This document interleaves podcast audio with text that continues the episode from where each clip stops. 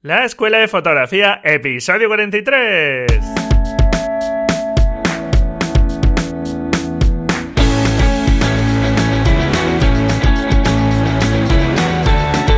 Que son mis ojos, mi tesoro, que es mi Dios, la libertad.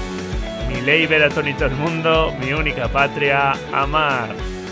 Bienvenido, bienvenida a este nuevo episodio del podcast La Escuela de Fotografía un podcast para aprender fotografía de la forma más sencilla y más amena posible. Y bueno, pues hacía ya un tiempo que no proponía una práctica fotográfica y como sabes que te doy mucho el follón con este tema, pues practicar es fundamental para ir cogiendo esa confianza que necesitamos. Así que nada, en este episodio te vuelvo a recomendar una práctica fotográfica que por cierto también te recuerdo que está en marcha la actividad del reto semanal, donde se propone un tema y bueno, pues se suben fotografías y al final de la semana pues se hace una selección de las fotografías que bueno, en este caso a mí más me gustan, que no tienen por qué ser las mejores, es una cuestión personal, pero el resultado es lo de menos. Lo importante es poder practicar y luego ver cómo otros fotógrafos, otras personas, qué tipo de fotografía han realizado, ¿de acuerdo? Es una actividad muy interesante y en las notas del programa te dejo el enlace al blog donde tienes las instrucciones para poder participar. Es muy sencillo, porque se trata de subir una fotografía a Facebook, a Flickr o en Twitter, ¿de acuerdo? Anímate que la práctica es fundamental. Y en este episodio también te voy a hablar de un libro, te voy a recomendar un libro que es muy interesante. Es un libro donde aparecen 95 fotografías de 95 fotógrafos distintos y vienen explicadas por estos fotógrafos, que la mayoría de ellos no son profesionales. Y bueno, pues eh, puedes ver muchos ejemplos que te pueden servir de inspiración, estoy seguro. En esta ocasión, la práctica de la que te voy a hablar no es nada de técnica, sino que directamente estamos hablando de cómo puede impactar hacer las fotografías de determinada forma, cómo puede impactar en el resultado final. Bien, pues la práctica que te recomiendo hoy va sobre el punto de vista. Muchas veces en nuestras fotografías pues disparamos a la altura de los ojos, estamos de pie y pues fotografiamos a una persona, eh, un paisaje, en ciudad pues una determinada calle que nos gusta, en fin, lo que sea. Pero sin duda ese punto de vista es al que estamos acostumbrados. Si cambiamos el punto de vista y elegimos otro punto de vista, pues sin duda alguna la fotografía ya gana un poco de interés. Eso no la va a hacer em, ya directamente en una fotografía extraordinaria o estupenda, ¿de acuerdo? Ya depende de más factores, pero el hecho de que el punto de vista sea distinto ya es algo que puede llamar la atención a nuestro ojo. Y al final lo que estamos buscando como fotógrafos es que nuestras fotografías impacten, que de alguna forma retengamos la mirada del espectador, que esté más tiempo viendo nuestra fotografía que le interese por algún motivo. Y este puede ser un motivo. Así que no te tienes que conformar con el primer punto de vista y con, eh, digamos, la toma más sencilla. Una cosa que es bueno que aprendas desde ya es que las buenas fotografías están reñidas con la pereza. Así que tienes que cambiar muchas veces los puntos de vista habituales. ¿Y cómo cambio el punto de vista? Pues muy fácil. Puedo o subir la cámara o bajar la cámara en altura. Por ejemplo, si estás en un paisaje y hay unas flores abajo muy bonitas, unos árboles un poquito más allá, unas montañas más lejos, pues si disparo a la altura de los ojos y estoy utilizando algún angular, es posible que salgan todos esos elementos, pero no estoy destacando seguramente nada. Si me bajo a la altura de las flores y les doy protagonismo, las pongo en un primer plano, detrás se ven los árboles y más allá las montañas todavía, aunque hayan perdido algo de protagonismo, pero estoy dándole protagonismo a las flores y estoy colocándome a su altura. No es un punto de vista habitual al que estemos acostumbrados. estamos realzando esas flores, ¿de acuerdo? Y luego también podemos variar el ángulo de disparo. Si fotografiamos desde arriba hacia abajo, estamos haciendo lo que se llama un picado, y es un punto de vista también que no es muy habitual, porque supone mirar hacia abajo y las fotografías resultantes pueden ser curiosas. Y si miramos hacia arriba es un contrapicado y también podemos obtener fotografías curiosas. Cuando hacemos un picado estamos eligiendo un punto de vista que es superior a lo que estamos sacando, por lo tanto parece que estamos mirando un poco por encima, con cierta superioridad a ese elemento, a ese sujeto. Si por el contrario nos vamos al suelo, por ejemplo, nos tumbamos en el suelo y fotografiamos desde abajo una persona, es todo lo contrario, la estamos magnificando, le estamos dando un aire como de grandeza.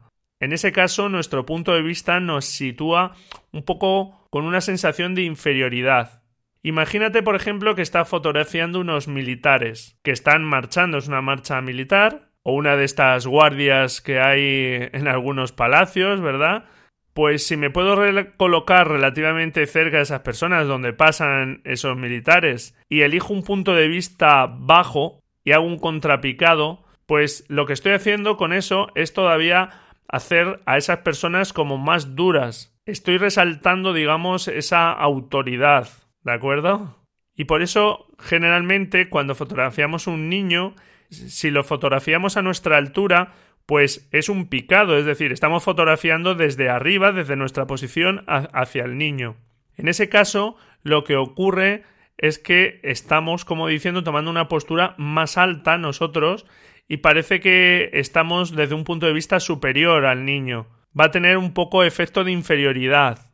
Aparte de que si estamos usando algún objetivo angular, pues seguramente el tamaño de la cabeza en relación al cuerpo pues, va a ser superior.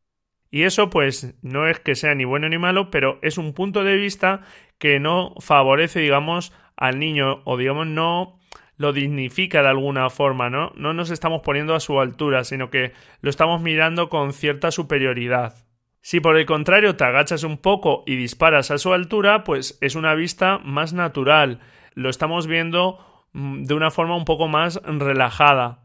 Entonces, aquí la práctica que es, tienes que fotografiar algo cambiando el punto de vista.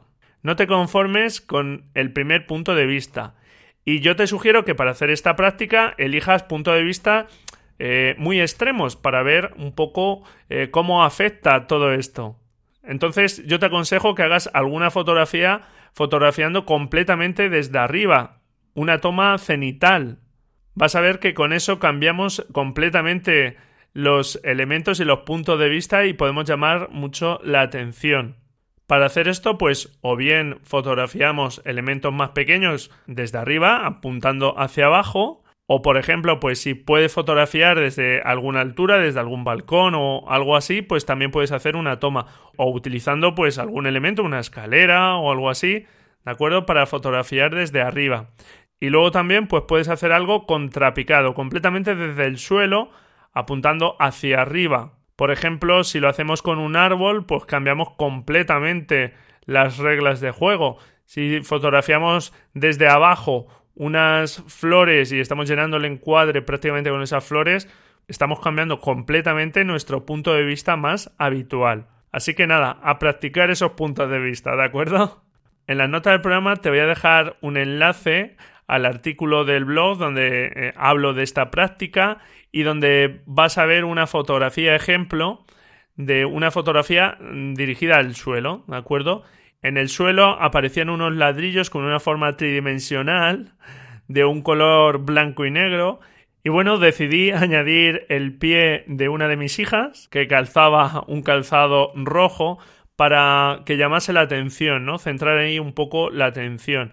Es una fotografía que no tiene ninguna pretensión, pero bueno, para que veas cómo esta toma cenital aislaba, digamos, esos ladrillos que tenían una forma peculiar el bar estaba lleno de gente y la verdad es que hacer esta toma cenital aislando un trozo y digamos desde una perspectiva que era un poco ambigua, pues añadía interés a la fotografía porque seguramente no se entiende visualmente la fotografía nada más verla, tienes que reparar un poco en ella. Y en este caso meter un elemento que rompiese ese ritmo que creaban pues le dio algo de interés también. Y vas a ver otro ejemplo de un reflejo en el agua, que es otra forma de cambiar el punto de vista.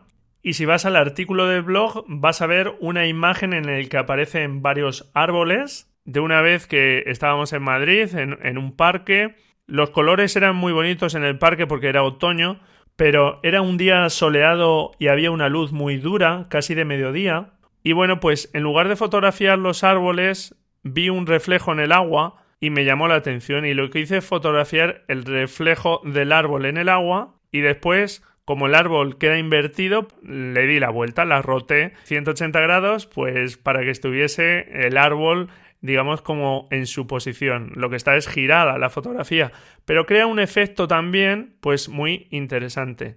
Y en ese caso estamos cambiando el punto de vista, porque estamos girando nuestra vista, ¿de acuerdo?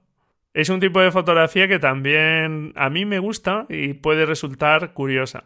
Y te recomiendo echar un vistazo a la obra de un fotógrafo clásico, Alexander Rochenko, que fue un fotógrafo ruso, además de pintor, escultor, etc., que manejaba con maestría las perspectivas y los puntos de vista. Suya es una frase que dice Si se desea enseñar al ojo humano a ver de una forma nueva, es necesario mostrarle los objetos cotidianos y familiares bajo perspectivas y ángulos totalmente inesperados y en situaciones inesperadas. Los objetos nuevos deberían ser fotografiados desde diferentes ángulos para ofrecer una representación completa del objeto. Te aconsejo que eches un vistazo un poco a la obra de este autor. Sin duda sabía jugar con esos puntos de vista que estamos tratando en este episodio. En el artículo del blog dejo varios ejemplos. Y nada, pues hacer tuya esa frase y a buscar esos puntos de vista diferentes. Bien, pues el libro del que te hablaba es La mirada del fotógrafo. Es un libro de la editorial Anaya, de la colección Fotoclub, y es un libro que recoge, como te decía, 95 fotografías de 95 fotógrafos y que están extraídas, que ya te lo comenté en este último episodio cuando te hablaba de las redes de fotografía para inspirarte, están extraídas de la red social o de la plataforma 1x.com. De esta plataforma los editores eligen unas fotografías, contactan con los fotógrafos y estos fotógrafos pues cuentan un poco cómo han hecho esa fotografía. Es un libro de más de 200 páginas y me parece muy interesante para que veas que hay fotógrafos aficionados y si tú te pones a ello lo puedes conseguir perfectamente, que consiguen estupendas fotografías. No hace falta ser mega profesional ni vivir de esto para obtener estupendas fotografías, ¿de acuerdo? Y muchas veces también te insisto en que la idea creativa es mucho más importante que la cámara que estamos utilizando, ¿de acuerdo? Es un libro cuadrado y la verdad una edición bastante bonita y las fotografías vienen ordenadas por distintas disciplinas. Así te vas a encontrar fotografías de acción, arquitecturas, abstractas, calle, conceptual, retrato, documental, gente, macro, naturaleza, niños, noche, en fin, muchas temáticas. Y lo interesante es que cada fotografía trae sus datos ESIF, los datos de captura, y el propio fotógrafo cuenta cómo surgió la idea y cuál fue todo el proceso. Incluso aunque no aparecen en, el libro todo el proceso de revelado, pero sí cuenta un poco pues qué programa de revelado utilizó, por qué lo utilizó, etc. La calidad de las fotografías es muy buena, es excepcional y creo que como inspiración es un gran libro. Es un libro que se puede leer de forma desordenada, no hay por qué leerlo en ningún orden, sino según te vaya apeteciendo, según la temática que más te guste. Y creo que en este libro puedes conseguir bastante inspiración y seguir un poco pues avanzando en esa comprensión del lenguaje visual, ¿de acuerdo? Que sabes que yo te incido mucho. Bueno, pues en la nota del programa te dejo la referencia a este libro, La mirada del fotógrafo, de la editorial Anaya. Su coste, pues bueno, es un coste, digamos, intermedio, ronda unos 30 euros. No es que sea especialmente económico, pero bueno, yo creo que por la calidad de edición que tiene, la calidad de las fotografías, etcétera, pues es un libro que sin duda merece la pena. Y ya para terminar con el episodio de hoy, que no quiero alargarme, quiero agradeceros a todos los que dejáis vuestros comentarios que participáis en el podcast y en el blog y agradeceros que muchas veces con vuestros comentarios pues aportáis cosas nuevas. A modo de ejemplo, pues comento cómo José Ramón Bañón preguntaba, me hacía llegar su duda con respecto a lo peligroso que podría ser utilizar un anillo inversor que permite dar la vuelta al objetivo para con un objetivo normal poder hacer macro. En el episodio 22 hablábamos de este tema, le puedes echar un vistazo si te interesa. Yo le contesté a José Ramón que bueno, había que hacerlo con cuidado para, bueno, pues efectivamente cuando el objetivo estaba invertido que no sufriera ningún daño, pero un tiempo después, Miguel mm, comentaba, una alternativa es combinar el anillo con un protector reverso. De esta forma protege los contactos y los cristales. Es algo que yo había visto pero que no recordaba eh, la existencia de este protector reverso. Y efectivamente, pues Miguel me lo recordó y, bueno, pues con su comentario añadió información, ¿de acuerdo?